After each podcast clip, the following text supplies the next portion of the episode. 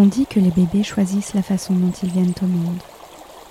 Bonjour et bienvenue sur le podcast Amour naissante, le podcast qui accueille vos récits de naissance.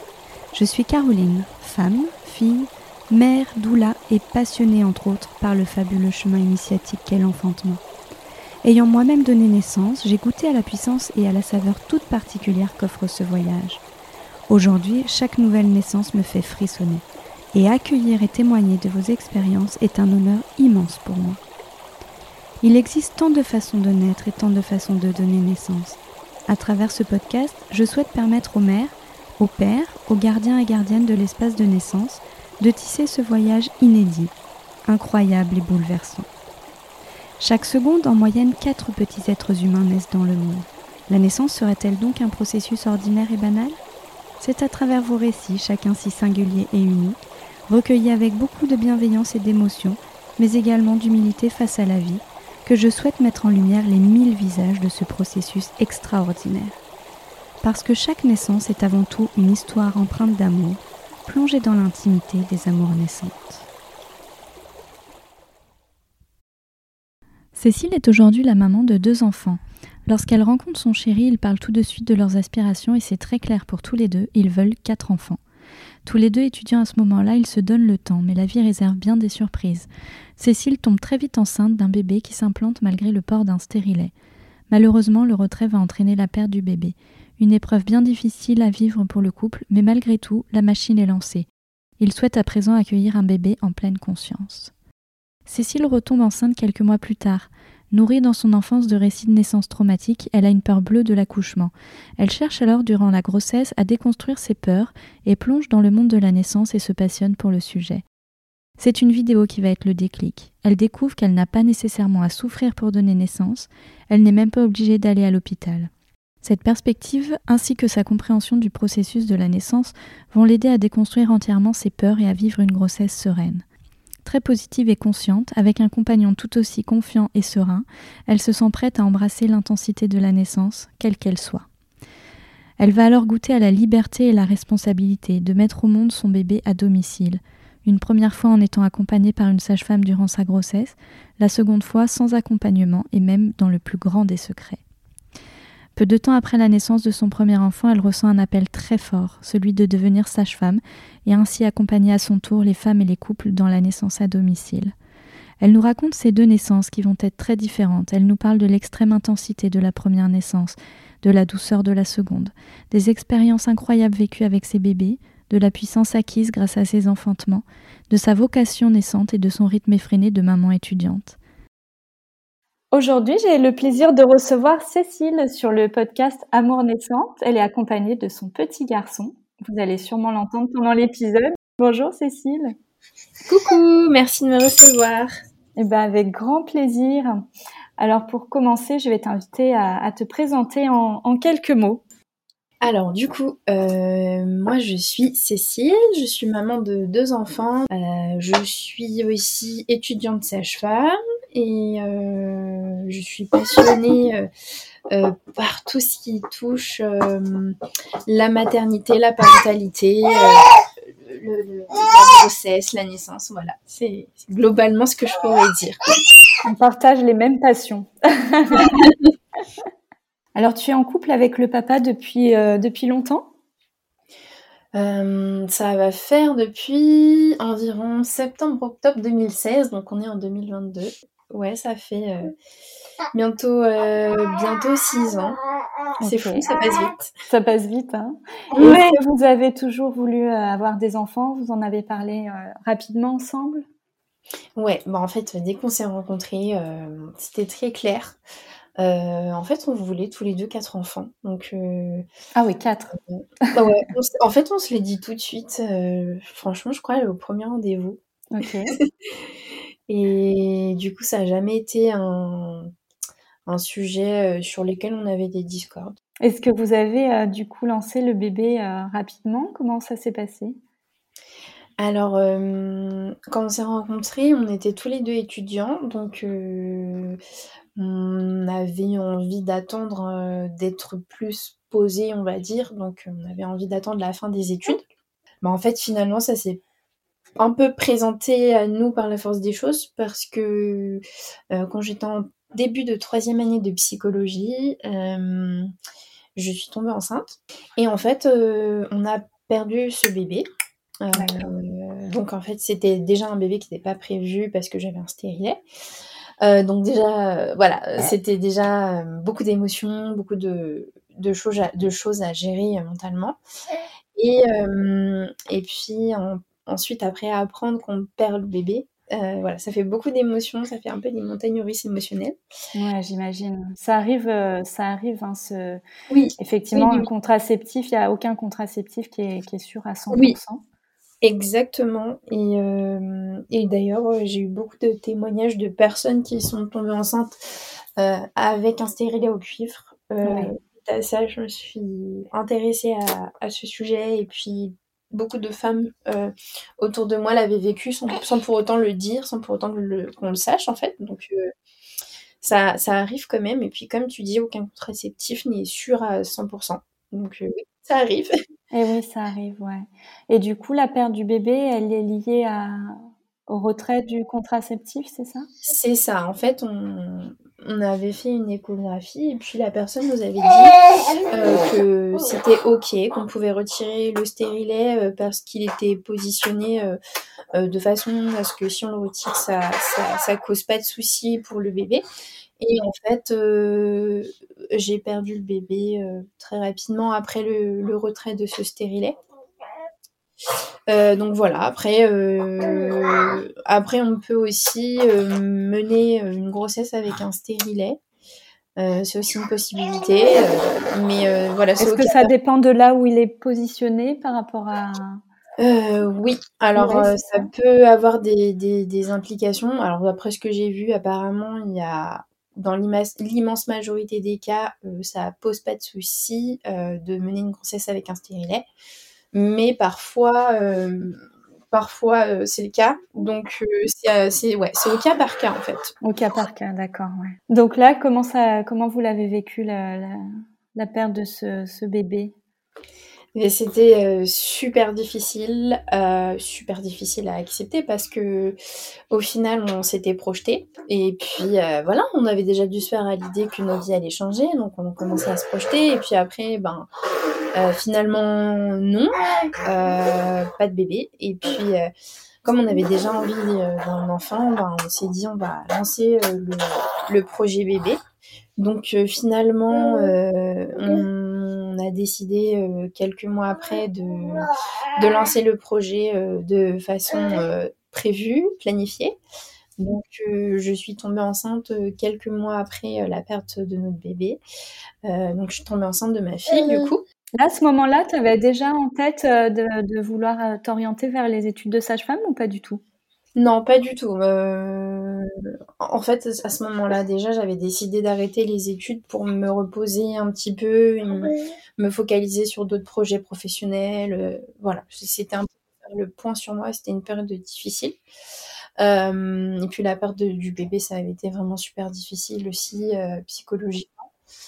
Euh, et puis même euh, physiquement, c'est vrai que je me souviens que j'avais mis quand même du temps à me remettre euh, parce que j'avais des contractions et des pertes sanguines vraiment pendant super longtemps.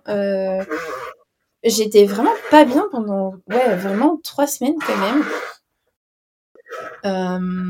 et je dirais limite que c'était plus dur que les postpartum, le, enfin ouais, que le postpartum que j'ai vécu ma fille. Donc du coup, euh, notre premier bébé, enfin je sais, je, sais jamais vraiment trop comment appeler euh, cette, euh, cet enfant, mais du coup cette première grossesse en tout cas à, nous deux était pas du tout planifiée et là on partait sur un truc ultra planifié avec avec la grossesse de notre fille. Et, euh, et, donc du coup, euh, moi ce qu'il faut savoir, c'est que j'avais super super peur de l'accouchement. J'avais pas peur de la grossesse en tant que telle, euh, mais euh, l'accouchement c'était quelque chose qui me traumatisait parce que euh, tous les, en fait les références que j'avais à, ce sujet, c'était vraiment des références hyper, hyper anxiogènes. Et, et au sein de ma famille, il y avait beaucoup d'histoires de, d'accouchements de, vraiment traumatiques ou compliqués en tout cas. Autour de moi, depuis que j'étais toute petite, ben voilà, on en discutait. Euh, ma mère, ça n'a jamais été un secret que euh, son accouchement pour moi avait été super difficile, super traumatique. Euh, et de toute façon, c'est un questionnement que j'ai que j'ai que j'ai eu dans mon adolescence parce que je me j'avais beaucoup de traumatisme, etc. Et en fait, une douleur de vivre, c'était enfin c'est horrible à dire, mais voilà. Et et je, ça m'a toujours poussé à m'intéresser à la façon dont j'étais venue au monde parce que je sais pas pourquoi, mais j'ai toujours été persuadée qu'il y avait un, un lien en fait euh, entre mon mal-être et euh, la façon dont j'étais venue au monde. Et, euh, à mon adolescence, voilà, j'ai j'ai pu avoir un peu de, d'informations à ce sujet auprès de ma mère. Donc voilà, beaucoup de, récits traumatiques autour de moi et et bah du coup j'avais vraiment super peur de donner naissance et pourtant je voulais quatre enfants donc il y avait euh, deux trucs hyper euh, contradictoires euh, sur les deux côtés de la balance. Est-ce que tu as ressenti le besoin de, de, te préparer à fond ou au contraire tu te, as fait un choix inverse C'était quoi toi ton... Et eh ben, en fait, comme pour beaucoup de choses dans la vie, j'ai commencé à, à, être boulimique de, de lecture, de connaissances, de, de témoignages. Et j'ai commencé à vraiment, vraiment, vraiment m'enseigner. Et en fait, euh, je me souviens que euh, au moment où j'étais enceinte de notre fils, enfin de, de, enfin pendant ma première grossesse en fait, euh, avant de tomber enceinte de ma fille, mon chéri m'avait envoyé une vidéo euh, sur Facebook d'une maman qui donnait naissance dans l'eau et qui était d'un calme olympien et qui semblait pas du tout souffrir. Et j'avais trouvé ça incroyable. Et il m'avait dit mais t'as vu c'est trop bien moi j'ai envie que mon bébé dans l'eau et puis moi, en voyant cette vidéo, je crois que ça m'a fait comme un déclic et je me suis dit, ah ouais, mais il y a quelque chose d'autre qui existe que la souffrance, la péril, les pieds dans les étriers en train d'hurler de douleur. Et, euh, à partir de là, j'ai commencé à, de fil en aiguille, à me dire que quelque chose d'autre existait et que potentiellement je pouvais créer quelque chose qui me ressemblait et, euh, et que j'étais pas obligée de souffrir, que j'étais pas obligée d'aller à l'hôpital pour donner naissance. Parce qu'en fait, je pense qu'il y avait aussi beaucoup cette peur de l'hôpital, de la blouse blanche, des protocoles, euh, du fait de, ben voilà, quand tu rentres à l'hôpital, euh, finalement, tu remets ton autorité à une autre autorité médicale.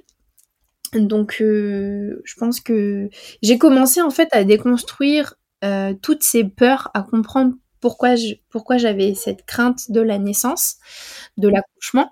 Et euh, voilà, je me suis beaucoup renseignée, j'ai beaucoup échangé avec des mamans qui avaient vécu des naissances à la maison. Euh, j'ai regardé des documentaires euh, et je me suis beaucoup nourrie de tout ça. Et très rapidement, en fait, avant même que je, sois enceinte de ma fille, c'était vraiment très clair que euh, j'irais pas à l'hôpital en fait. Donc euh, avant même qu'elle s'installe, c'était euh, clair pour nous. Et à ce moment-là, on s'était dirigé vers un projet d'accouchement accompagné à domicile avec une sage-femme. Mmh T'en avais autour de chez toi? Oui, nous, on a la chance d'habiter en région parisienne, donc bah, comme pour tout en région parisienne, à tous les niveaux. L'accès est facilité sur, euh, sur tout. Donc, il y avait, il y avait des sages-femmes dans mon coin. Et en fait, très vite, on a rencontré une sage-femme et elle était disponible. Et bon, voilà, on a commencé euh, euh, le suivi classique proposé par les, les sages-femmes qui accompagnent les naissances à la maison. Donc, en fait, c'est ce qu'on appelle un, accompagnement global pour les personnes qui ne connaissent pas. Et donc, euh, voilà, bon, la sage-femme s'occupe de tout. Euh, notre sage-femme ne faisait pas les échographies, donc le, seul truc euh, qu'on ne faisait pas avec elle, c'était les échographies. Donc on allait voir des échographistes privés. Et donc, euh, on a fait euh, des rendez-vous euh, mensuels avec elle, ce qu'on appelle les cours de prépa à la naissance. et puis, elle proposait aussi du yoga prénatal et postnatal. Donc, ah, c'est chouette. J'ai suivi quelques cours de yoga, c'était trop bien. et donc, voilà. Donc ta grossesse était sereine du coup Ouais, moi j'ai jamais eu de stress. Mais en fait, c'est fou parce qu'à partir du moment où je me suis dit que quelque chose d'autre existait et que quelque chose d'autre était possible, et puis surtout que, en fait, mon chéri avait aucun doute sur euh, ce projet de naissance à la maison. Euh, toutes les craintes en fait se sont envolées et même à aucun moment je me suis dit que le jour J, il y aurait potentiellement un transfert à l'hôpital. Mais à aucun moment, ce truc-là euh, m'a traversé l'esprit. Et j'étais super sereine, la grossesse se passait super bien. Euh... T'avais pas de mots particuliers, de douleurs particulières à, souvenir de ça? Non. Non, juste euh, voilà, à partir de six mois, euh, des, des brûlures d'estomac, mais en fait, c'est hyper classique et c'est pas non plus, euh, voilà, c'est pas non plus euh, l'horreur. Et euh, il y a des petits trucs à mettre en place pour atténuer ça. Donc, c'est le seul truc désagréable en fait que j'ai que j'ai eu pendant cette grossesse. Hmm. T'avais mis quoi en place par exemple du coup? Alors du coup, il faut vraiment essayer de, après les repas déjà, de pas de pas s'allonger ou pas s'asseoir directement de manger des choses euh, euh, qui sont peu épicées, peu de vinaigre, enfin peu de gras aussi. Donc limiter tous ces aliments-là, euh, faire des, repas qui sont pas forcément trop lourds pour pas alourdir l'estomac. et puis tout simplement en fait avant avant le repas, je crois, ou c'était avant le repas, Ouais, avant le repas, en fait, je buvais un verre avec une cuillère de, bicarbonate de soude. Et ça aidait vachement. Et ça, je l'ai fait pour ma deuxième grossesse en prévention aussi. et parce que du coup, j'ai, j'ai vécu les remontées acides, mais de façon moins, moins forte. mais je l'ai, je l'ai quand même fait en prévention parce que c'est vrai qu'il y, avait des nuits où quand même euh, c'était vraiment douloureux à tel point que voilà, je sentais que ça irradiait jusque dans ma mâchoire, jusque dans mes oreilles, ça m'empêchait de dormir. Euh, donc j'ai, en prévention, j'ai vraiment euh, appliqué à la tous ces petits trucs à partir de six mois de grossesse. donc voilà, grossesse vraiment qui se passe super bien. Mais en fait, je, parce que aussi j'ai vraiment travaillé sur moi pour ne pas attirer euh, le négatif pour ne pas stresser et euh, pour être sereine. Donc, euh, voilà, puis ouais, ça s'est super bien passé cette grossesse. Et, j'étais prête à accepter toute l'intensité et peu importe ce que la naissance avait à me proposer, j'étais prête à, à, passer dedans, en fait, à me lancer dans, dans l'enfantement de façon entière. En fait, je pense que c'est aussi ça qui a, fait que, bah, en fait, j'ai jamais pensé une seconde que j'irais à l'hôpital parce que dans ma tête, j'étais prête à tout affronter à la maison. Mais peu importe ce qui se passerait, j'étais vraiment prête à embrasser euh, toutes les éventualités. Hmm. Et ton chéri aussi, il était dans cet état d'esprit, il était serein par rapport à la naissance Carrément, mais, mais, vraiment zéro stress. je me souviens, un jour, on était en rendez-vous euh, avec la sage-femme et puis je lui dis euh, que moi, j'avais, enfin, j'ai dit à la sage-femme que j'avais un peu cette crainte. Euh, bon, j'étais pas encore déconstruite comme je suis aujourd'hui, mais j'avais cette crainte du dépassement de terme. Et donc, du coup, que elle ne me, ne me, ne me suive plus. Et, euh, et du coup, il me dit, mais pourquoi ça arriverait? Ça va pas arriver. donc, en fait, il était toujours dans ce truc-là de confiance. Et, euh, C'est précieux, hein. ouais. Tu as, aussi le soutien. Euh, ouais.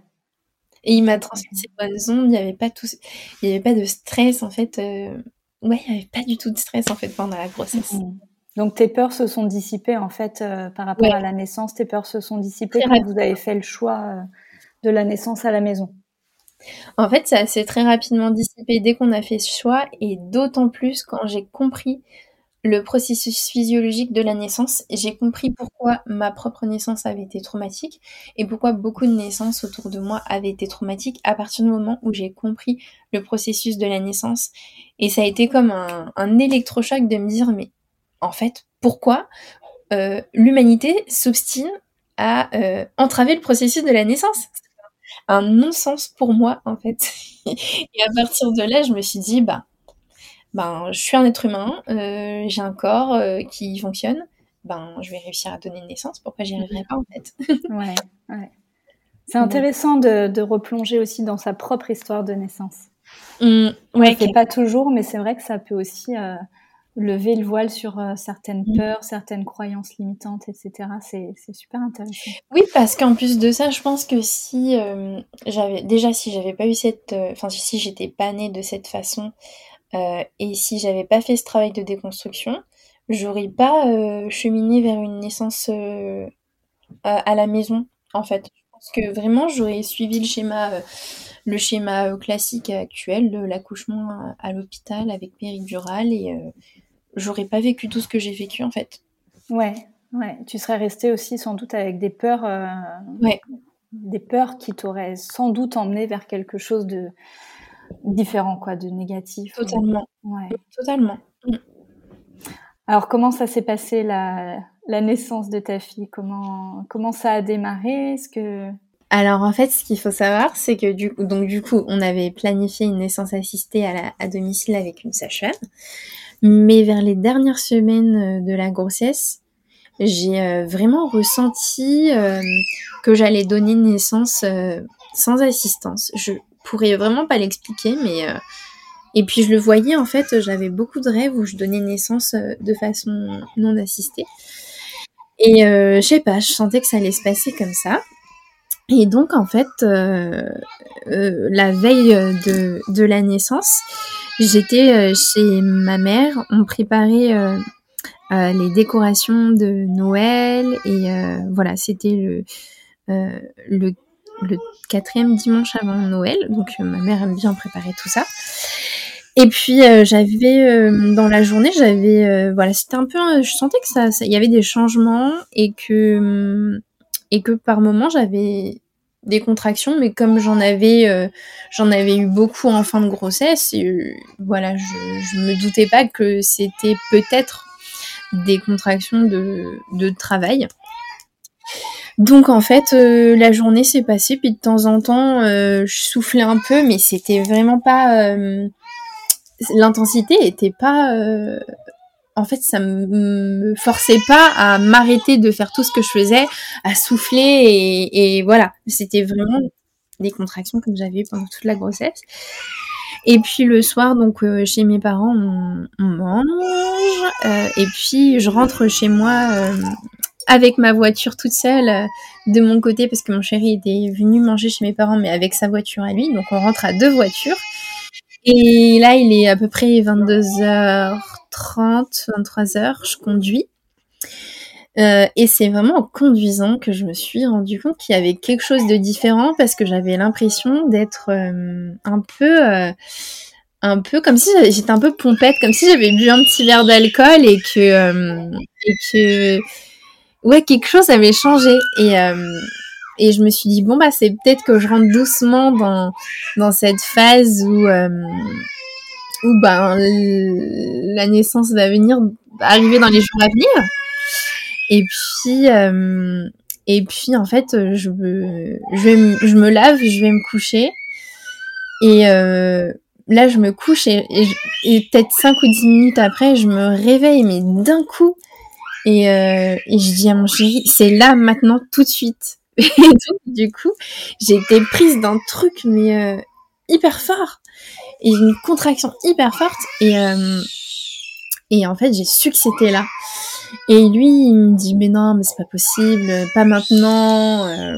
Et quelques heures avant, t'étais au volant, quoi.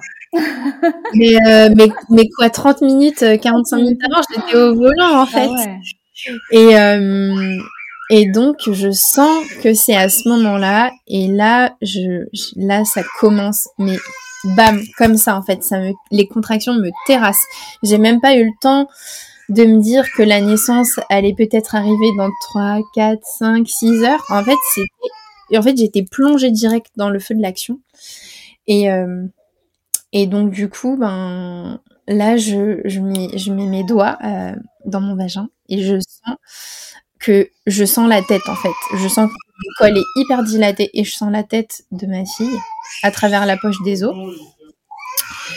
Et donc je comprends vraiment que euh, c'est pour euh, pour là maintenant tout de suite. Et donc mon chéri euh, était super fatigué, il avait pas dormi depuis super longtemps parce qu'il il travaille avec des horaires un peu spécifiques, donc il avait pas dormi depuis presque 24 heures, donc il voulait juste dormir et c'est pour ça que c'était dur pour lui que, que, ça se produise maintenant, à ce moment-là. Donc il gonfle la piscine, il remplit l'eau. On a eu des galères parce qu'en fait on n'avait pas de tuyaux, donc il remplissait euh, avec des seaux. Il chauffait de l'eau euh, avec la, la gazinière. Il mettait de l'eau euh, au niveau de la baignoire. Enfin, c'était vraiment super. Et, et donc moi, je me mets dans. Enfin, à partir du moment où je suis rentrée dans l'eau, voilà, j'ai pu un peu me décontracter, mais avant de rentrer dans l'eau, les contractions vraiment euh, me terrassaient parce que j'ai pas eu le temps de me dire que j'allais accoucher. J'étais en train d'accoucher. par la force des choses, mais j'ai pas eu le temps mentalement de me préparer. Et, euh, euh, donc, donc, du coup, les contractions, c'était quand même super intense parce que c'était des contractions de poussée que j'ai eues directement. Euh, parce que moi, j'avais pas compris que durant toute la journée, j'étais en travail. Et euh, ça, ça a été un peu dur à accepter sur le moment. Et euh, je me suis dit, non, mais je vais pas y arriver, en fait. à un moment donné, je me suis dit, je vais pas y arriver. Mais je me suis dit quand même, là, je suis à la maison, travailler là commencé, je veux accoucher à la maison, c'est débile, je vais pas, et de toute façon, je vais pas aller à l'hôpital, donc là, je suis obligée d'accoucher et de réussir à le faire. Ouais. Donc euh, du coup, euh, ben, je rentre dans l'eau, j'étais déjà en train de pousser. Enfin, j'étais pas en train de pousser, mon corps était en train de pousser. Et euh, et les contractions me prenaient, mais c'était d'une intensité. Mais j'ai pas vécu ça avec mon fils, mais là c'était vraiment d'une intensité incroyable. T'étais surprise de cette intensité Ah ouais. Mais mais j'étais super surprise parce que surtout que autour de moi, tout le monde m'avait dit T'inquiète pas, tu verras quand le travail va se lancer. Tu comprendras que tu vas accoucher et pour ton premier, euh, t'inquiète pas, t'auras le temps. Et en fait, euh, j'ai pas eu le temps. Et j'ai été plongée direct dans les poussées. Et, euh, et j'avais pas le choix en fait. C'était mon corps qui faisait tout tout seul. Donc, donc en fait, j'avais pas le choix. dans ce toi, tu, tu, tu, tu, tu freines tout et puis ça peut être problématique, soit tu plonges dans, dans cette intensité. Ben, en, fait. je pouvais même pas freiner quoi que ce soit parce que de toute façon, euh, mon corps était en train de pousser. Ouais, mais quand le mental veut pas, euh, il peut mettre des barrières. Et oui, je pense qu'au final, comme il y avait ce truc où, comme je t'avais dit au début de la, enfin pendant la grossesse, j'avais vraiment, j'avais vraiment appliqué le mantra de me dire que j'acceptais de plonger dans ce à m'offrir la naissance, peu importe euh, l'intensité, qu'elle soit douce ou qu'elle soit très puissante et qu'elle me repousse dans mes retranchements. Euh, j'avais accepté ça en fait, c'était le deal pour moi parce que voilà, j'envisageais pas aussi l'hôpital. Donc ben du coup, je suis dans l'eau et je mon corps pousse, pousse pendant deux heures. Et euh, et puis voilà, entre les contractions, je m'endors. Euh, c'est super intense et en fait je suis euh, à genoux dans la piscine et j'arrive pas à bouger, j'arrive vraiment pas à mobiliser donc je vais rester pendant tout l'enfantement, je vais rester euh, à genoux, adossée en fait, enfin avachie contre le rebord de la piscine et entre les contractions je m'endors, je pars totalement, j'oublie même que j'existe et et, euh, et donc, euh, pendant deux heures, mon corps pousse, mon corps pousse, et il y a mon chéri qui est à côté sur le canapé, qui est là, et qui tient l'espace, et qui me met de la musique. Et en fait, juste, j'avais juste besoin qu'il soit là à côté. C'est tout. J'avais besoin de rien d'autre. Il a essayé de me masser, euh, mais en fait, je, je supportais pas d'être touchée. Tout simplement parce que je pense que j'étais vraiment sur la fin de l'accouchement. Et donc, ouais, c'était vraiment, vraiment, vraiment super intense. Avec du recul, pour avoir vécu quelque chose de totalement différent avec mon fils, je me rends vraiment compte que ce que j'ai vécu, c'était d'une intensité incroyable. Et, euh, et donc, euh, à un moment donné, en fait, je pense que mon esprit a besoin de déconnecter. Et là, je fais une sortie hors du corps. Et donc, j'atterris euh, carrément dans l'espace. J'atterris dans l'espace. Et, et j'avais pas entendu parler de ça avant de le vivre. Et, euh, et donc aujourd'hui, maintenant, je, je, je sais que c'est euh, notamment lié euh, au fait que dans des situations extrêmes, nos, nos, nos corps peuvent produire euh, une substance de façon endogène, donc on peut la produire nous-mêmes. ça s'appelle la diméthyl, dimethyltryptamine, DMT. Et en fait, ça, ça peut provoquer ce qu'on appelle des sorties du corps. Et euh, c'était vraiment super, euh, super intense de vivre ce truc-là et, et, ça m'a vraiment, euh, ça a consacré le lâcher prise que j'avais déjà entamé au début de, de l'enfantement. Et là, j'étais sur la fin et donc, en fait, la tête de ma fille, ça arrive souvent, notamment pour les premiers bébés. La tête de ma fille progressait dans le canal vaginal et puis elle remontait. Elle progressait et elle remontait. Et vraiment pendant longtemps, parce que j'ai poussé pendant deux heures. Et euh, j'ai franchement, je réfléchissais à rien du tout. Il euh, y, avait rien du tout de, de, mental ou de conscient qui se passait dans mon esprit. Il y avait juste mon corps qui poussait et moi qui, qui était totalement dissociée de tout ça, de toutes les, tout, ce, tout, ce, tout, tout ce plan mécanique. Et, euh, et puis là, à un moment donné, euh, ah, sa tête est sortie. Et là, je suis revenue à moi. Euh, voilà, mon, esprit a réintégré mon corps. Et il s'est écoulé un, petit moment entre après la sortie de sa tête, en fait, qui donc j'étais toujours dans l'eau. Et, et, donc là, mon, mon, chéri, donc, qui, avait vu et je, je, crois que je lui ai dit que la tête était sortie, euh, il, me dit euh, ah euh, ben ce serait ce serait enfin là ça fait un moment peut-être que t'as envie de pousser et puis moi j'avais plus du tout de contraction. Et puis un petit moment c'est cool. Et c'est vrai que voilà on était tout seul la sage-femme n'était pas encore arrivée.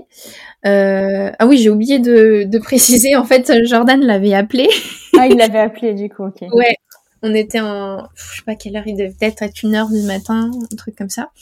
Et comme lui, il avait pas compris que j'étais en train d'accoucher, il lui, avait dit, bon bah Cécile, elle est en travail et tout. Et il lui avait dit, bah tu me rappelles quand ça s'intensifie.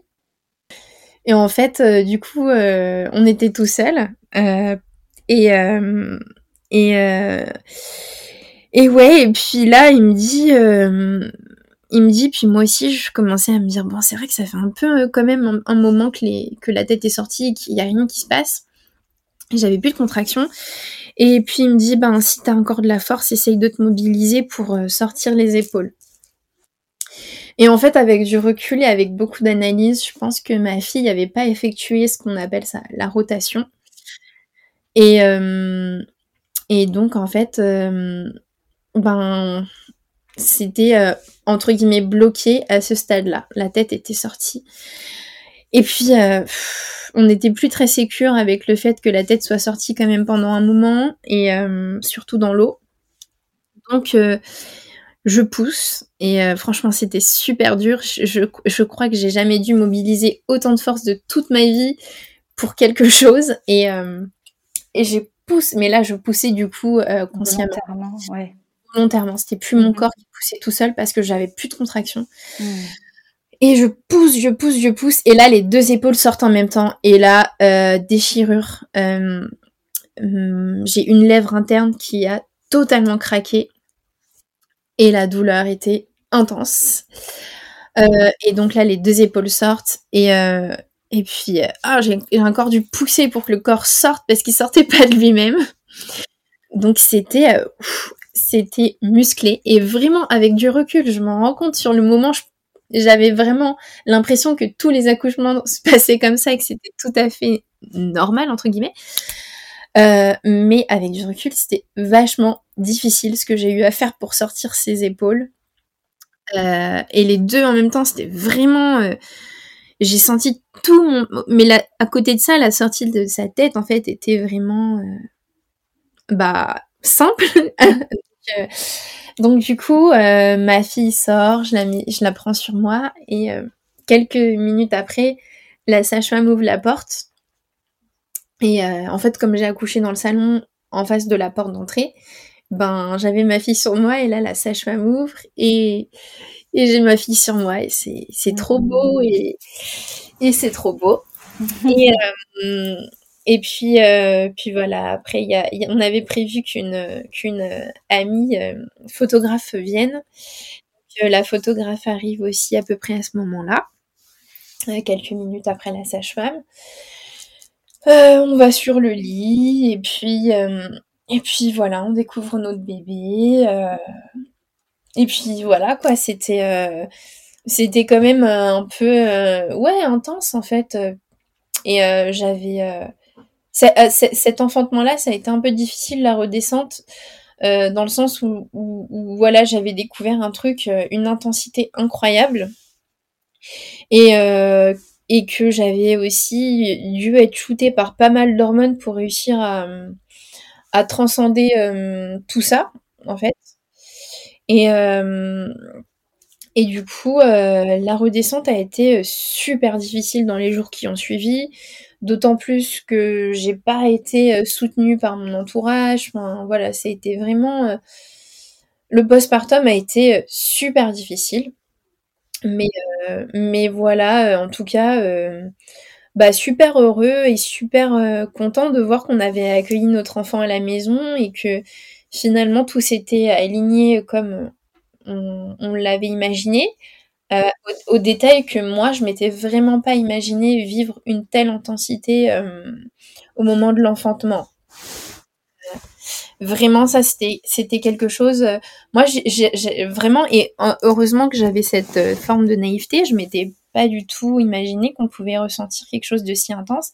Et je m'étais toujours dit que les femmes, parce que je l'avais lu aussi, que les femmes pouvaient ressentir des choses très intenses parce que et de la douleur parce que euh, elles accouchaient à l'hôpital dans des conditions qui n'étaient pas optimales. Et en fait, des fois, bah, même dans des naissances libres, on peut vraiment être plongé dans une intensité euh, qui nous qui nous pousse euh, jusque jusque dans, dans les dans les limites de notre individu en fait. Complètement, ouais. Donc euh, voilà, mais comme j'avais j'avais vraiment accepté de plonger dans ce qu'avait la peu importe ce qu'avait la naissance à m'offrir, voilà, j'ai embrassé tout ça. Euh, et donc voilà, puis après postpartum difficile, mais globalement j'ai beaucoup grandi en devenant maman. Et puis toute cette expérience, en fait au fond moi, m'a mené à, mourir à beaucoup de choses. Et j'ai très vite euh, ressenti au plus profond de moi euh, comme un appel à, à devenir euh, sage-femme et à, et à accompagner les couples sur le chemin de la, de la naissance à la maison. Rapidement après la naissance de ta fille, du coup? Ouais, mais franchement, trois semaines, un mois après. Ah ouais, c'était fou parce que tu vois, j'avais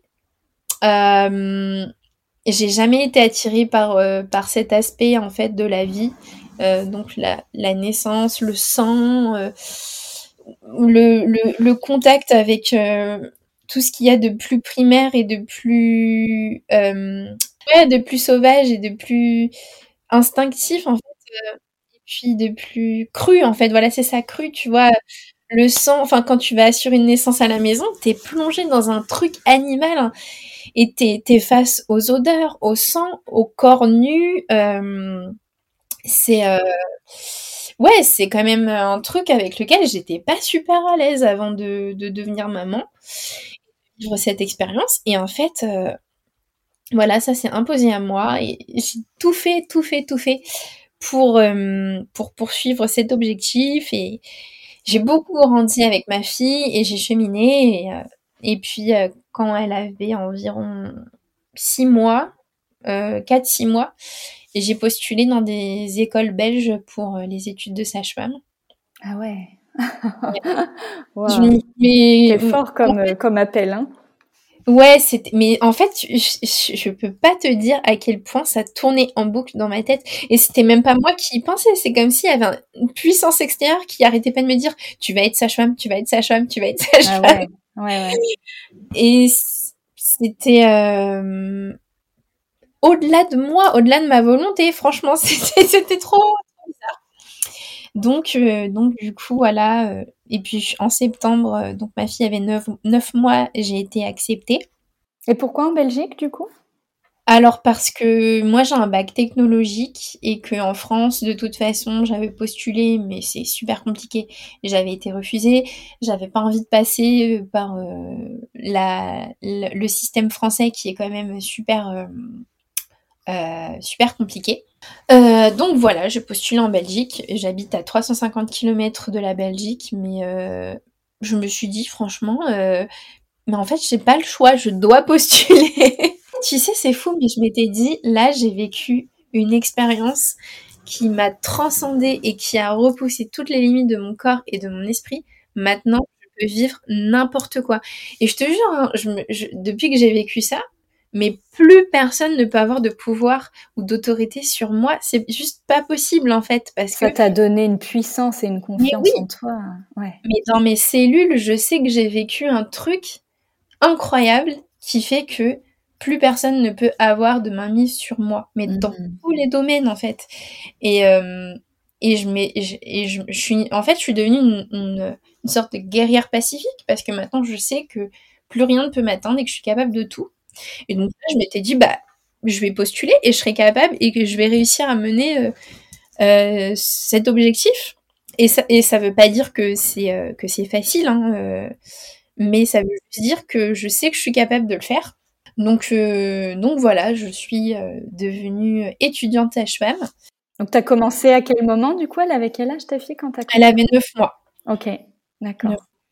Ouais. Et en fait, en fait, euh, pendant ma première, c'était pendant la première année. Euh, euh, ouais, c'était pendant la. Attends, ça fait. Ma fille avait, ma fille, elle avait, elle avait, je crois qu'on était en mois de mars, donc elle avait mais elle était toute petite. Attends, je suis tombée enceinte en 2021. Ouais, donc en, en, en, 2021, je crois que ma fille, elle avait euh, un an, même pas un an et demi. Euh, je suis tombée enceinte de mon fils. Donc euh, après, euh, donc étude de sage-femme avec un enfant, un bébé. Ouais, bah en fait, en septembre, quand je suis rentrée en septembre, j'étais enceinte de six mois en deuxième année. Donc je suis rentrée en deuxième année, mais j'étais enceinte de six mois. Euh, et, euh, et donc du coup, en novembre 2021, euh, j'ai donné naissance à mon fils et je passais mes examens en janvier 2022. Donc en fait, ouais. Donc en fait, j'étais ben presque ouais six mois de grossesse en début de ma deuxième année. Oh, sacré rythme du coup, waouh. Ouais, mais en fait comme je vais pas, je, je, je, vais pas en cours, je peux un peu moduler euh, mes temps de révision, euh, des temps d'apprentissage. Euh, tu fais des cours à distance du coup? Non, en fait, c'est pas des cours à distance, c'est juste que moi, je vais pas en cours. D'accord. Je travaille avec des cours manuscrits que, que, les filles de la promo m'envoient. Donc, donc voilà. Euh, donc, euh, donc en fait, je suis tombée enceinte une deuxième fois et je me suis dit bon ben j'ai réussi à faire tout ça. Là, il y a un nouvel élément qui va s'ajouter, mais on va y arriver. Je vais réussir à, je vais réussir à faire ça. De toute façon, on, avait, on n'a toujours pas déménagé de là où on habite, donc j'habite toujours à 350 km de l'école. Hmm. Donc euh, voilà, pendant la première année, j'ai fait beaucoup d'allers-retours pour aller en cours pratique, quasiment toutes les, ouais, toutes les deux semaines. Euh, et, euh, et, là, ben, du coup, j'étais enceinte de mon fils. Euh, j'ai donné naissance au mois de novembre. Et ben, pendant toute cette grossesse, en fait, je j'étais très très confiante, très enfin d'avoir vécu ça en fait et surtout d'avoir vécu un accouchement où, où finalement j'ai vu qu'il y avait quand même une petite difficulté avec cette histoire des épaules et que finalement, avec l'instinct et euh, en étant seul, on a réussi à, à gérer ça, je, je m'étais dit, ben, en fait, oui, à la maison, ça peut arriver, mais finalement, ben, peut-être qu'on peut le gérer aussi nous-mêmes s'il y a une difficulté quelconque. Donc on a cheminé vers vers un enfantement libre. Euh, donc là, on n'avait vraiment pas prévu du tout euh, la sage-femme. Euh, et puis, ben, je, vraiment, j'avais à cœur d'écouter vraiment mon instinct. Donc, en fait, c'était une grossesse qui n'était pas planifiée, mais j'ai tout de suite senti que j'étais enceinte. Et j'ai même pas fait de test de grossesse ou de prise de sang pour le confirmer. Je savais que j'étais enceinte. Tu t'es sentie différente C'était. Ouais. Ben, très vite, en fait, j'ai commencé à ressentir les symptômes fatigue, nausée. Et comme je venais d'avoir mon retour de couche, que mes cycles étaient réguliers, ben finalement je savais quand est-ce que j'étais enceinte à trois ou quatre jours près. Vous étiez heureux? C'était dur pour mon chéri, c'était dur à digérer au début. mais on s'est toujours dit que si la vie nous offrait des enfants, on les accueillerait. Mmh donc euh, voilà, il a, il a fallu qu'il prenne un peu le temps de, de digérer tout ça. C'était un peu euh, rapide pour lui, c'était quoi qu'il... Ben en fait, c'est que on était, on était dans une situation euh, un peu compliquée pour accueillir un deuxième enfant parce qu'on j'avais repris des études, on vivait sur un salaire dans un logement pas du tout adapté, beaucoup trop petit. Euh, voilà, ça a rajouté euh, un aspect en plus, en fait, une complication dans tous nos projets. Euh, donc, il a fallu un petit temps pour digérer ça. Et puis, pour moi, ben, moi aussi, en fait, et, mais très vite, j'ai pris ça comme une opportunité que la vie m'offrait pour me challenger et pour grandir encore plus et pour vivre quelque chose de, de différent. J'avais vraiment euh, cette fois-ci euh, découvert avec la naissance de ma fille euh, ce dont mon corps et mon esprit étaient capables et là j'avais envie de suivre mon instinct jusqu'au bout. Donc ben en fait j'ai décidé de de faire ce qui m'appelait pendant cette grossesse. Donc j'avais juste envie je, je, voyais pas en fait l'intérêt d'un suivi médical mensuel. Euh, donc j'ai fait un, au premier trimestre, euh, j'ai fait une prise de sang euh, parce que j'avais envie de savoir un peu où j'en étais au niveau des différents paramètres. Donc voilà, une prise de sang pour faire un peu le point. Mais comme je fais aussi de temps en temps dans l'année, j'aime bien le faire un petit peu pour voir bah, si je dois, je peux me supplémenter avec telle ou telle chose. Ben, j'ai pas ressenti le besoin de faire d'échographie du premier trimestre. Je savais que ce bébé allait bien. Euh, enfin, voilà. Ouais, tu t'es écoutée, quoi.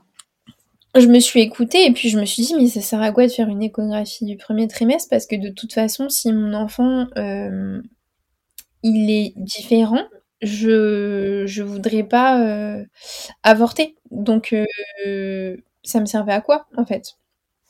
Après, c'est très personnel et c'est c'est ma vision des choses, celle de, enfin, celle de mon chéri, de moi-même, mais euh, voilà. En tout cas, on voyait pas l'intérêt.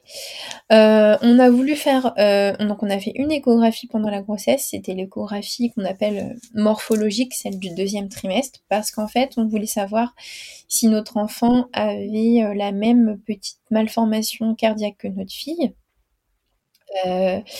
Donc ça, c'était important pour nous. Au final, il n'avait pas de, pas de problème euh, particulier.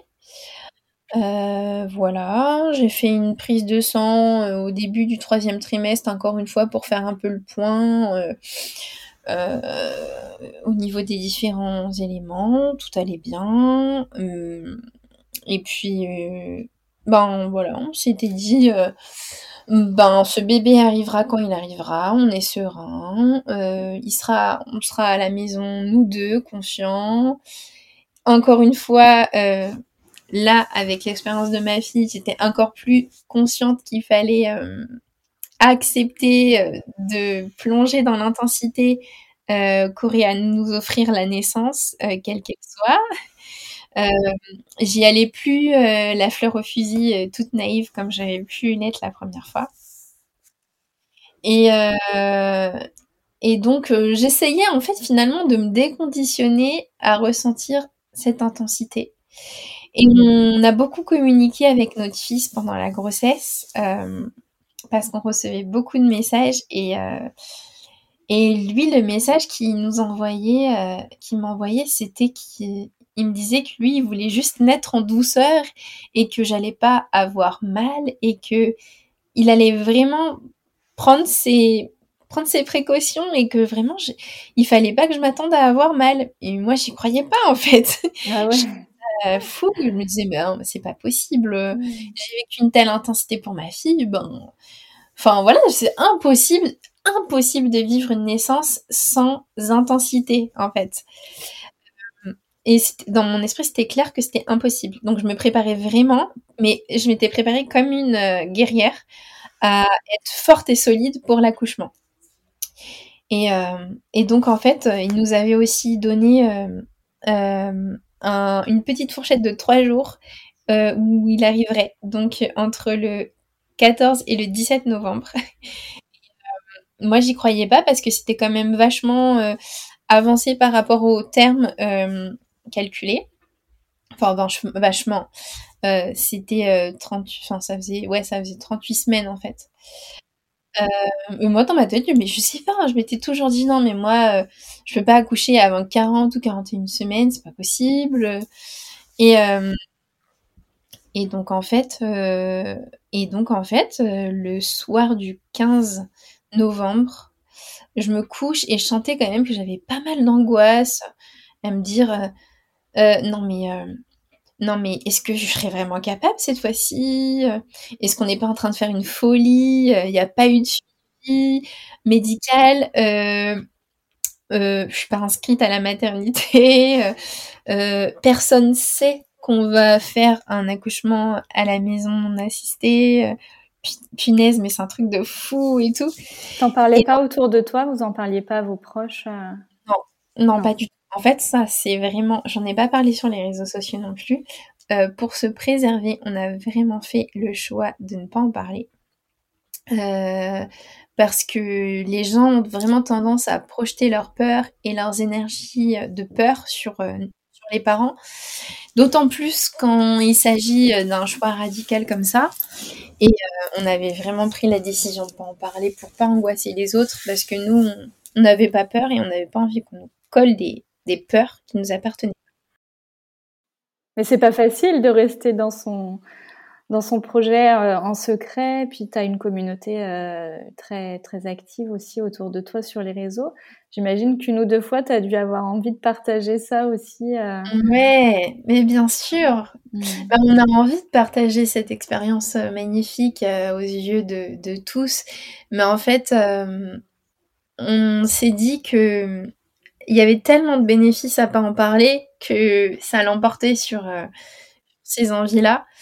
Et on regrette pas. Et franchement, mais si demain j'ai un autre enfant, je ferai vraiment pareil parce que quand tu es dans le secret, que, que t'en parles pas autour de toi, que peu de monde sait que tu attends un enfant, en fait, t'as tellement moins de d'énergie négative, tu reçois tellement moins d'énergie négative. Les autres s'inquiètent en fait pour les femmes enceintes alors qu'on devrait juste pas s'inquiéter et juste les soutenir. Et... voilà, en fait, on est dans une société où on a créé tellement de peur et d'angoisse autour de, ces périodes-là que bah les gens, euh, ouais, les gens ont peur. Et nous, on n'avait pas envie de recevoir ça parce qu'on était, euh, on était ok avec nous-mêmes. Mmh. Là, vous avez pu préserver votre bulle, en fait. Hein. On a préservé notre bulle au maximum et surtout, comme on communiquait beaucoup avec notre bébé, ça peut paraître totalement fou pour les personnes qui n'ont jamais vécu ça et qui sont peut-être pas encore euh, euh, ouvertes là-dessus, mais en fait, on communiquait avec le bébé et quand ça allait pas, il nous le disait et quand ça allait, il nous le disait aussi.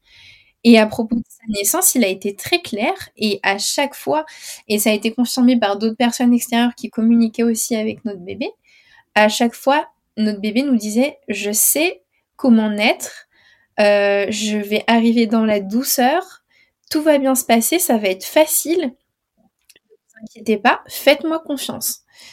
Et, euh, et en fait, c'est ça qui s'est passé, c'est que le soir du 15 novembre, je m'endors, j'ai des difficultés à m'endormir, je cogite beaucoup, beaucoup de questions qui fusent dans ma tête alors que c'est inhabituel et que ça m'arrive pas souvent, que j'ai beaucoup de... J'arrive vraiment à calmer mon esprit généralement euh, aisément. Là, j'y arrivais pas vraiment. Donc je me suis connectée avec mon bébé et euh, il m'a dit, là, maintenant, tout de suite, il faut que tu me fasses confiance. Si tu me fais pas confiance, ça va pas aller. il m'a un peu mis un coup de pression. Et du coup. Euh, Quel beau message, franchement, pour, mais euh, embarquer. Euh. Mais c'était magnifique parce qu'il m'a dit fais-moi confiance. Et je, je, me suis dit ok, il me il arrête pas de me le répéter. Il faut vraiment que je lui fasse confiance. Là, c'est important. ça a l'air d'être vraiment important pour lui. donc, je me suis endormie là-dessus avec ce message de confiance en mon, en mon bébé. C'était même pas confiance en moi, c'était confiance en mon bébé. Et ouais, c'est ça. Et qu'il n'avait pas encore reçu ce message que je lui faisais entièrement confiance. Moi, j'avais confiance en mon corps, mais j'avais pas confiance en mon bébé à, 100%.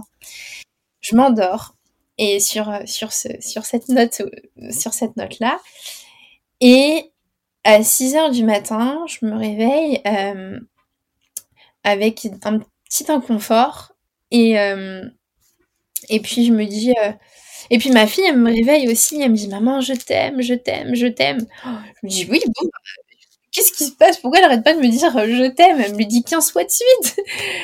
euh, et donc, euh, ces deux trucs-là m'ont mis la puce à l'oreille. Je me suis dit, bon, bah, c'est peut-être le travail qui commence. Comme la première fois, j'avais pas réussi à identifier que j'étais en travail. Peut-être que là, c'est tout doux, mais je suis en travail et que chez moi, c'est comme ça, c'est tout doux.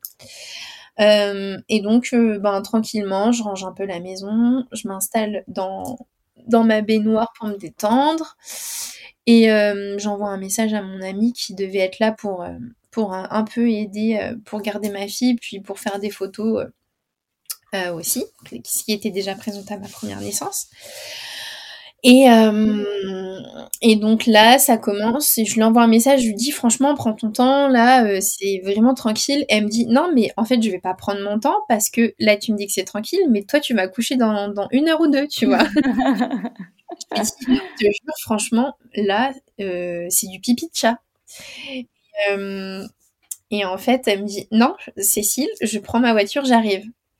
Donc euh, à partir de là, euh, bon bah je, je, me dis bon bah si elle ressent que c'est ok, je lui fais confiance. voilà, elle sait, elle sait qu'elle doit partir, bon bah elle part, ok. Donc elle a bien fait de toute façon, elle a bien fait de pas m'écouter et de s'écouter elle, parce que en fait oui, elle avait raison, elle est arrivée. voilà, je, vais, je vais raconter un peu après, mais elle est vraiment arrivée au bon moment. Mais au moment parfait. Et, euh, et donc, du coup, moi, je suis dans le bain. Euh, et puis là, je, ma, ma, fille me parle beaucoup, me dit Maman, c'est le bébé, c'est le bébé. Donc, je dis oui. J'avais très bien compris que le bébé venait. Et mon chéri la dépose chez l'assistante maternelle et euh, il revient, il prend son petit déj, il met l'eau dans la piscine.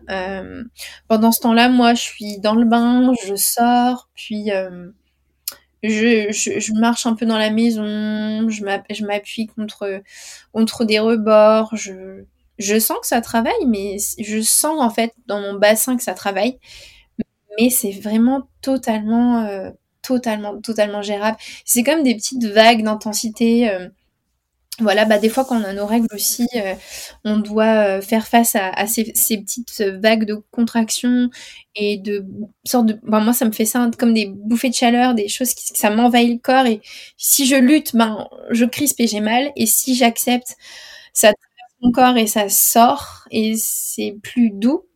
Donc j'ai vraiment visualisé pendant cet enfantement euh, comme des vagues sur lesquelles il y avait un pic et après voilà, ça redescendait j'ai vraiment visualisé euh, ces contractions comme ça. Et euh, en fait, c'était, c'était, c'était, je comprenais que mon bébé venait en fait. J'avais vraiment assimilé euh, ce truc-là. Et je comprenais, par contre, je m'étais dit, là, vu comment je ressens cette intensité qui est vraiment très modérée, j'avais l'impression que j'en aurais pour 8-10 heures. Et, et en fait, euh, et en fait, euh, bah, du coup, euh, à un moment donné, je, ressens quand même que j'ai besoin d'avoir mon chéri avec moi, vraiment présent avec moi. Et, donc du coup par moment, mais les contractions n'étaient pas forcément super rapprochées. Hein. C'était peut-être toutes les ben toutes les trois minutes, alors que pour ma fille, j'avais même pas le temps de reprendre ma respiration. J'étais pousser en fait. Et pour pour mon fils, c'était doux en fait, c'était des vagues. Je m'appuyais sur mon chéri, puis à un moment, je lui dis oh là là, j'ai l'impression que ça a duré des heures, ça avance pas. Et en fait, je sentais même pas que mon fils, je sentais pas sa tête en fait. Euh, comme ma fille, j'avais pu la ressentir. Donc je me disais, oh là là, ça va encore être long. Et puis euh, je commençais à douter. Et puis je lui dis, mais t'es sûr que t'es sûr que je vais y arriver cette fois-ci? Et puis là, euh, et puis là, il me dit, mais tourne la tête et lis-moi ce qu'il y a sur cette phrase et euh, sur ce, sur post-it. Donc, je lis, le post-it, j'avais, j'avais mis des mantras. Et il me dit, tu vois, tu es capable de le faire. Euh. moi, là, je t'entends, euh, j'entends les sons que tu fais. Je sais que tu es, en train, que en train de le faire et que le bébé, il va arriver bientôt, bientôt. Je sais que là, c'est pour, c'est pour maintenant, en fait. pour tout de suite. Et, et donc, en fait donc la piscine était, déjà prête, il y avait l'eau, mais je ressentais pas l'envie d'aller dans l'eau. Euh, donc j'ai fait, j'ai fait tout le travail euh, sur le lit, debout, enfin voilà. Euh, j'étais super mobile pendant cet enfantement comparativement à la naissance de ma fille. Et puis là, là donc il y a mon ami qui arrive et et puis euh, elle s'installe tranquillement, elle fait pas de bruit. Euh, je lui avais dit vraiment d'être discrète et de pas me parler. Surtout de pas. Et, euh, et puis finalement, c'est moi qui lui parle, qui lui dit bonjour, tu veux quelque chose à boire? Enfin voilà, j'étais encore hyper consciente. J'ai pas eu cette déconnexion que j'ai pu avoir pour la naissance de ma fille. J'étais, en fait, j'étais dans un état un peu altéré de conscience, mais j'étais présente à l'instant, présente au lieu et aux personnes. Donc euh, c'était ça aussi qui faisait que dans ma tête, je me disais vraiment pas du tout que j'étais sur la fin. Et, parce que j'étais encore très consciente et pour moi, euh, c'était pas possible de vivre euh, la naissance sans être totalement ailleurs. Et, et puis là, bah, mon amie s'installe doucement, elle commence à réunir les serviettes, les alaises. je sais pas, en fait, elle aussi, elle avait senti que c'était que ça allait être là tout de suite.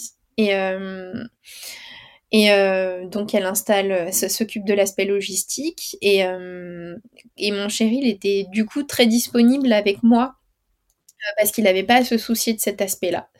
Et on faisait super attention en fait parce qu'on a de la moquette chez nous et on voulait vraiment pas mettre du sang partout. Donc voilà, elle a mis des alaises partout sur la moquette.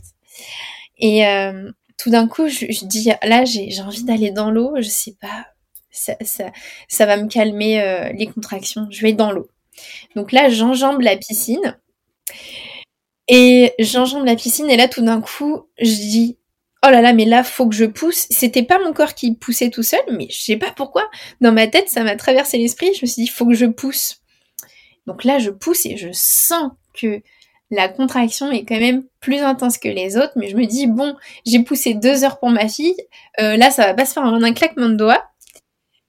Et en fait, je pousse, et là, je sens que mon bébé traverse mon bassin euh, en une poussée. Je sens qu'il progresse, mais comme ça, d'un coup. Et donc là, euh, donc là, donc là, à ce moment-là, je suis à genoux je suis à genoux. Et là, euh, mon chéri me dit, oh, la tête, elle est là. moi, je me dis, mais c'est pas possible. c'est pas possible. Euh, j'ai rien senti, en fait. j'ai pas senti du tout. Et, euh, et puis, et puis là, instinctivement, je sens qu'il faut que je change de position. Donc, je me mets, en fait, je me, je me mets les bras sur les, le, rebord de la piscine, dans une sorte de position un peu semi-assise là, du coup, je suis en train de te mimer la position. Oui, les gens, euh, les gens vont pas, vont pas voir. Mais donc, du coup, euh, je suis comme ça dans l'eau, les, les, fesses en fait euh, qui touche le, le, le, fond de la piscine et la tête de mon bébé. Donc j'ai switché de la position euh, à genoux à la position assise avec la tête de mon bébé entre les deux mondes qui flottait dans l'eau. Euh, et mon chéri me dit eh, tu fais attention à sa tête quand même puis ça m'a un peu agacée je me suis dit bah tu crois quoi? Tu crois que je vais l'écraser que je vais lui tordre le cou? Je pense qu'il s'est dit quand même là il y a la tête du bébé qui est qui est qui est sortie euh, il avait quand même un petit peu peur que je, lui fasse mal ou que je lui torde le cou. Je sais pas ce qui lui a traversé l'esprit, mais euh, et son, petit instinct paternel qui a surgi. Et moi, il y a eu mon instinct maternel qui lui a dit T'inquiète pas, je sais faire. Et, euh, donc là, du coup, euh, une deuxième poussée. Et euh, en fait, ce qu'il faut savoir, c'est que pendant la naissance de ma fille, j'ai vraiment crié.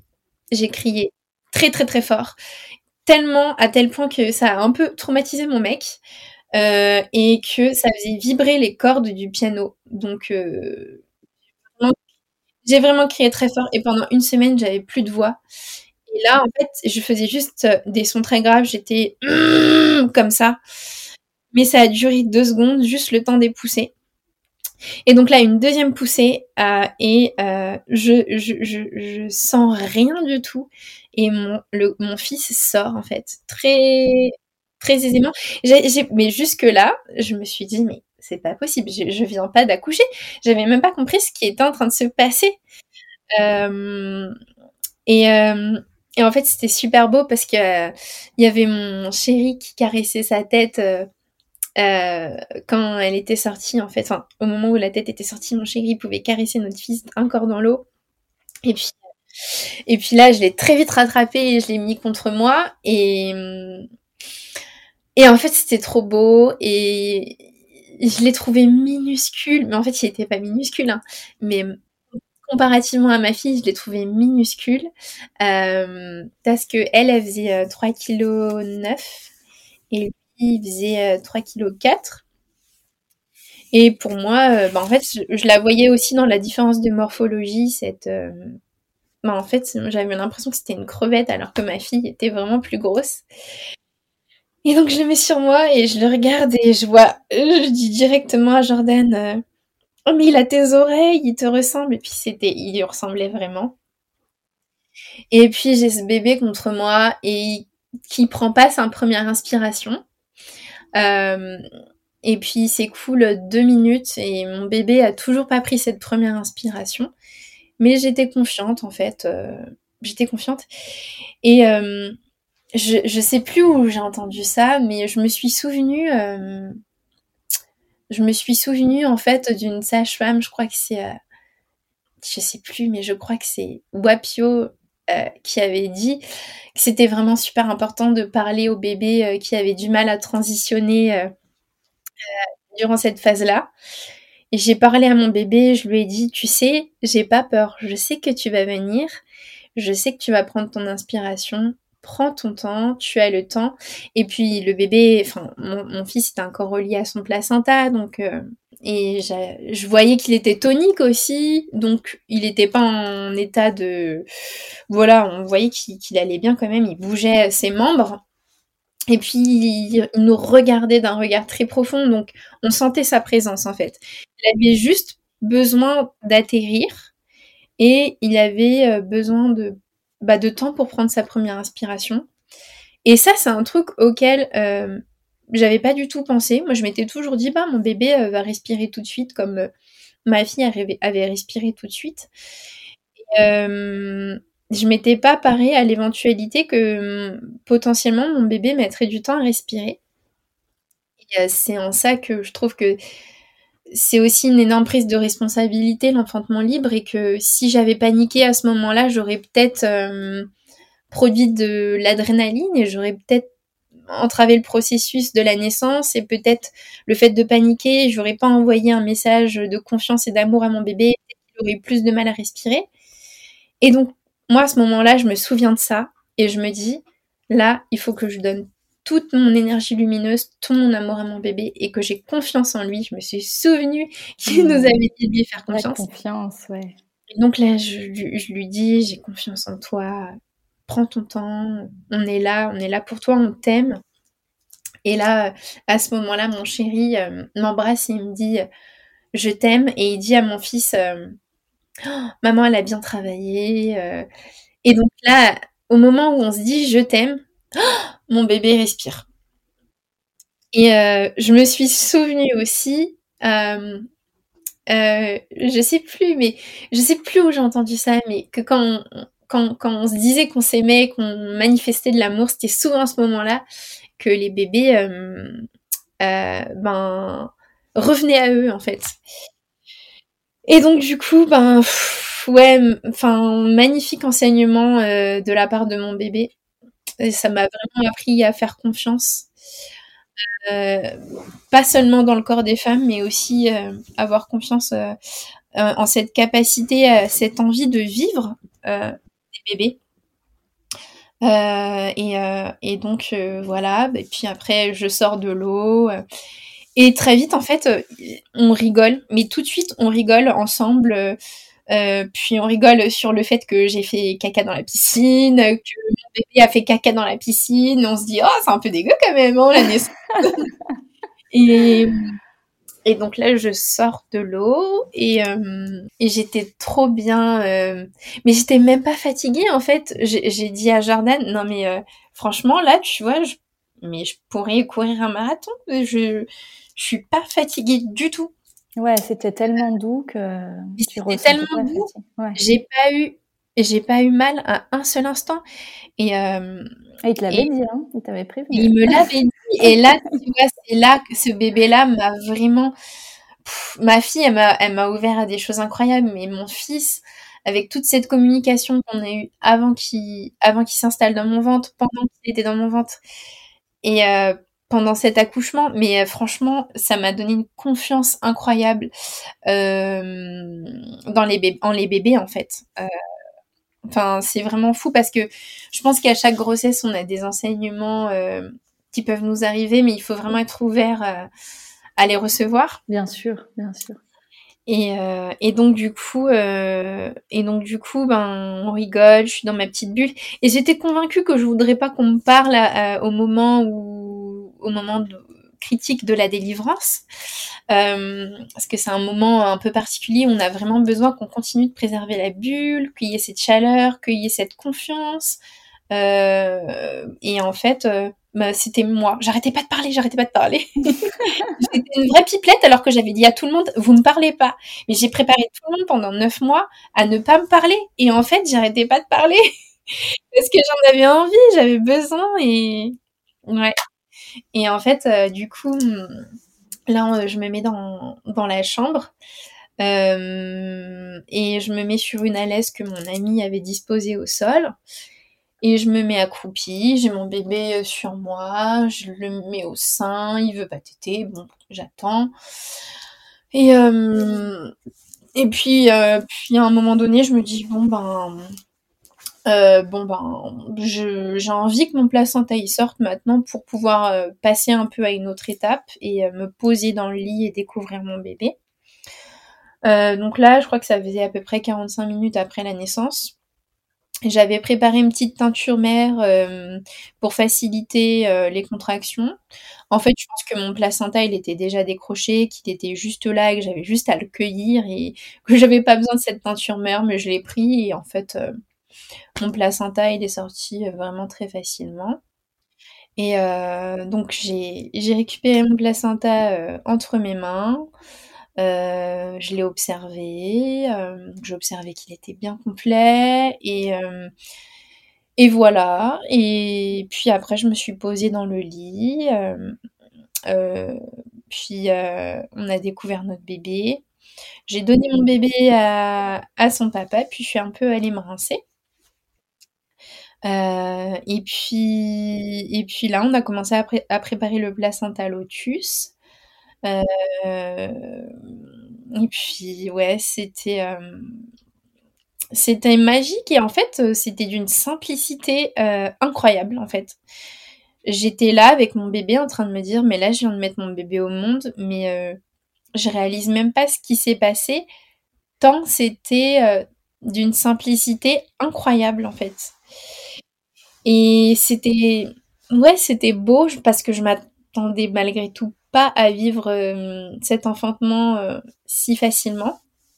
Et du coup, je m'étais dit bon bah franchement, c'est juste pas possible que tout se passe aussi bien. j'ai dit à mon ami bon là j'ai trop peur d'aller faire pipi, j'ai peur d'avoir une déchirure parce que pour ma fille franchement la déchirure ben, pendant des mois, je me suis pas fait recoudre. Du coup, j'ai une lèvre qui est totalement sectionnée. Euh, j'avais vraiment euh, eu mal pour la, pour la cicatrisation. Ça avait été lent et très douloureux. Ouais. Là, tu n'avais euh, pas eu de déchirure, ça avait été. Eh ben, non. Je suis allée aux toilettes et j'étais là. Bon ben, je vais peut-être hurler. Et en fait, je suis allée aux toilettes et j'ai rien senti, mais littéralement rien même pas une éraillure, rien du tout. Euh, donc, euh, ben, j'étais trop contente. j'étais trop. Euh, tous les trucs que j'avais préparés pour mon périnée, ça servait à rien parce qu'en fait, j'avais même pas le périnée gonflé, rien du tout. Donc, donc vraiment nickel, postpartum, nickel, aucune douleur. J'ai juste eu, peut-être quand mon bébé avait un mois, j'ai commencé à avoir des, des hémorroïdes euh, un, mois. J'avais pas eu ça pour ma fille. Donc euh, bon, ça c'était pas sympa quand même. Euh, mais bon, voilà, aujourd'hui on a plein de petites solutions pour soulager les hémorroïdes. Donc c'était vraiment, vraiment secondaire par rapport à tout ce que j'avais pu vivre de mon postpartum précédent. Et c'était une expérience de naissance très douce et ce que j'ai trouvé beau aussi, c'est que euh, ça m'a vraiment... Euh, en fait, j'ai vraiment vécu ce truc-là avec mon chéri, on l'a vécu à deux, et lui, il a été à 100% là. 100% euh, dans la confiance en moi et en notre bébé. À aucun moment il a paniqué quand il voyait que moi je lui disais mais t'es sûr que je vais y arriver euh, ou alors quand il a vu que notre bébé prenait du temps à respirer, à aucun moment il y a eu de la panique. Euh, donc euh, ouais, c'était instinctif chez lui aussi en fait. Hein. Ouais, c'était instinctif. Et puis en fait à ce moment-là, bah, moi je, me suis dit, oh, mais je suis trop heureuse d'être avec cet homme-là. on, en fait, on est une super belle équipe et on a créé la vie à deux et là on l'a mis au monde à deux et si simplement et c'est tellement beau et en fait je, me suis dit j'étais j'étais inondée d'amour parce qu'en fait c'était euh, c'était juste magnifique mais vraiment d'une simplicité incroyable.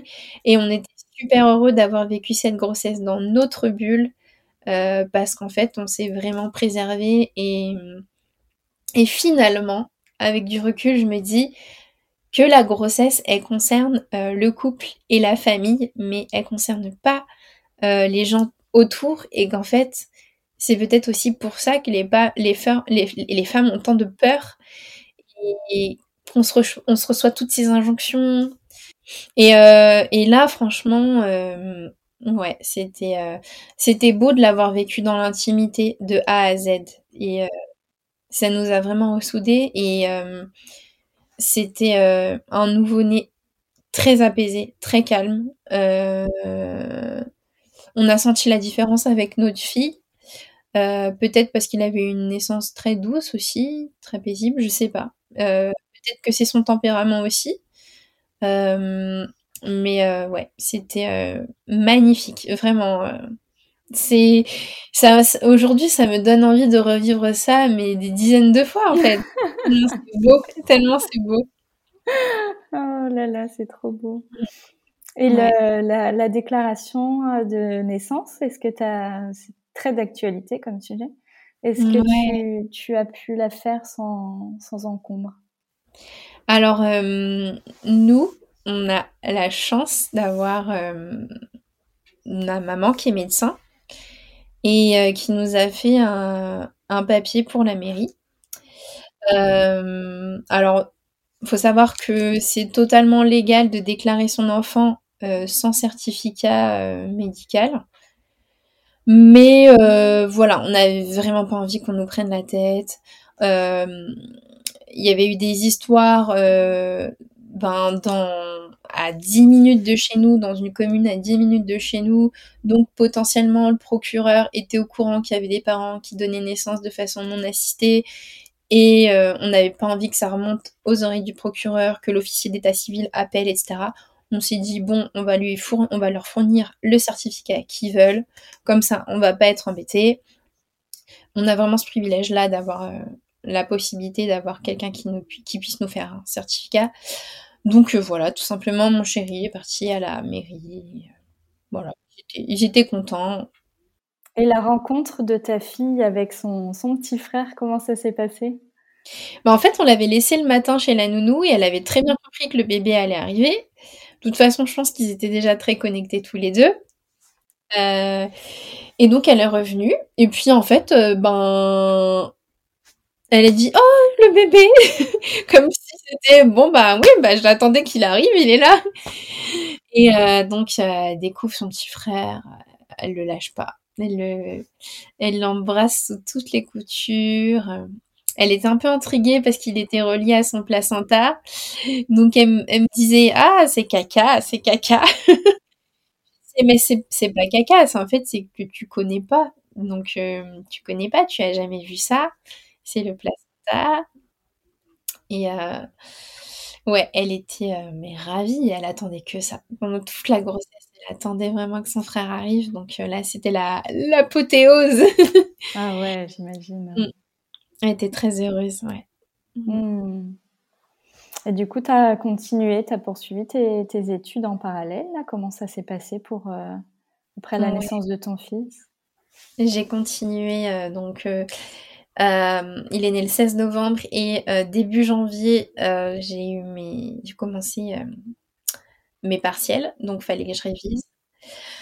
En fait, j'avais un petit bébé qui était plutôt calme, donc je restais dans le lit, allongée avec lui, et puis je révisais sur l'ordinateur, je lui donnais le sein, il dormait. En fait, c'était vraiment très calme. Il me laissait beaucoup le temps de travailler donc voilà, puis euh, pour la session, euh, j'ai une amie qui m'a qui m'a accompagnée euh, à, Bruxelles pour passer mes examens et pour garder mon fils. Donc elle s'est occupée de tout, franchement, mais elle s'est occupée de tout déjà. Elle m'avait commandé un traiteur postnatal, donc ça c'était. Oh, ça c'est génial. génial. Il y en a pas assez. Il y en a pas. Ouais, ouais, c'est clair. C'est vraiment un luxe incroyable, hein, vraiment. Euh, et puis elle m'avait accompagnée aussi pour euh, mes examens, elle me faisait à manger, elle m'a conduit. Euh, c'était génial. Génial. Donc j'ai été, j'étais beaucoup plus entourée pour ce postpartum là. Mhm. Ouais, c'est super important. Hein. Ça aide beaucoup pour la récupération. Ouais, carrément. Entourée. Ouais. Carrément. Moi, c'était magnifique en fait, de A à Z. J'étais, j'étais super heureuse de vivre une expérience positive comme ça. Oh, ça doit être euh, vraiment intense. Et puis je me dis, euh, faire des études de sage-femme en même temps de, de mener une grossesse, d'être une jeune maman et tout, ça doit être euh, quand même sacrément challengeant. Non seulement par rapport à l'organisation, mais aussi par rapport à ce que tu, ce que tu côtoies, ce que tu apprends. Et, puis on parle beaucoup dans les études de sage-femme des, des risques, des pathologies, des protocoles et tout ça. C'est ça peut être confrontant. Bah en fait c'est un peu particulier comme euh, comme je t'ai dit juste avant. Euh, moi j'ai un peu l'impression de considérer que je suis quand même une journaliste en fait et que j'observe de l'extérieur euh, un système qui n'est pas le mien en fait. Et et donc ouais ben tout ce que j'apprenais ça me concernait pas pas en fait j'avais pas ces peurs là après euh, oui il faut garder à l'esprit qu'il y a des choses qui peuvent se produire euh, euh, mais peu importe en fait la façon dont on enfante même quand on, même quand on enfante à la maison de façon libre sans aucune intervention extérieure bien sûr qu'il peut se produire quelque chose mais on sait très bien quand même que ces, ces, probabilités sont diminuées du fait ben, qu'il n'y a pas d'interventionnisme et ben, que potentiellement les interventions peuvent induire euh, bah, de fil en aiguille certaines euh, situations. Donc voilà. non, je, mais en fait, j'ai cette confiance en fait qui fait que je me dis que alors oui, ça peut arriver, on peut ne pas le sentir, mais je suis très connectée en fait à mon, corps et à mon bébé et euh, voilà, potentiellement si, je sens qu'il y a quelque chose qui va pas, je sais que oui, je, me réserve le droit d'aller à l'hôpital. Ça veut pas dire que je suis contre euh, cette idée-là. Euh, mais voilà, j'ai confiance en fait. Après, tu te projettes comme comme sage-femme à domicile? Ouais, ouais, c'est ça. Du coup, euh, ouais, avec comme objectif d'accompagner les couples qui, qui veulent donner naissance à la maison. Je sais pas encore quelle forme ça prendra, mais euh, voilà, ça chemine aussi doucement dans, dans mon esprit. C'est beau aussi de voir ce que les enfants nous apportent dans nos vies et comment ils nous font grandir, cheminer. euh. On dit mmh. souvent que c'est c'est eux en fait qui nous élèvent. Hein. Mais oui, c'est ça, c'est ça. Mais, mais j'ai tellement appris depuis que je suis maman. C'est, c'est incroyable. Je, crois que j'ai jamais.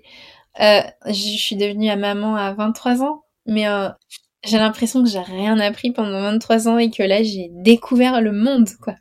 Mais n'est pas que, pas que, pas que ce qui concerne la parentalité. J'ai vraiment découvert le monde.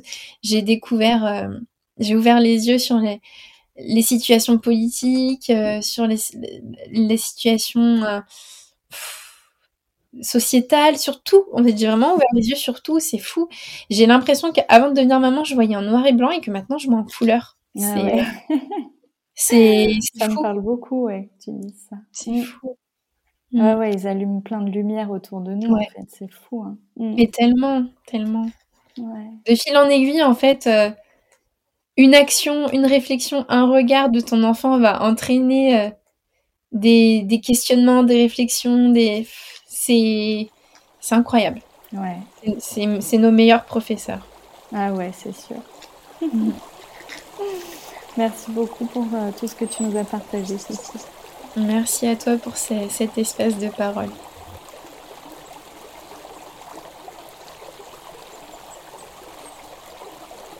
J'espère que cet épisode vous a plu et qu'il vous a touché.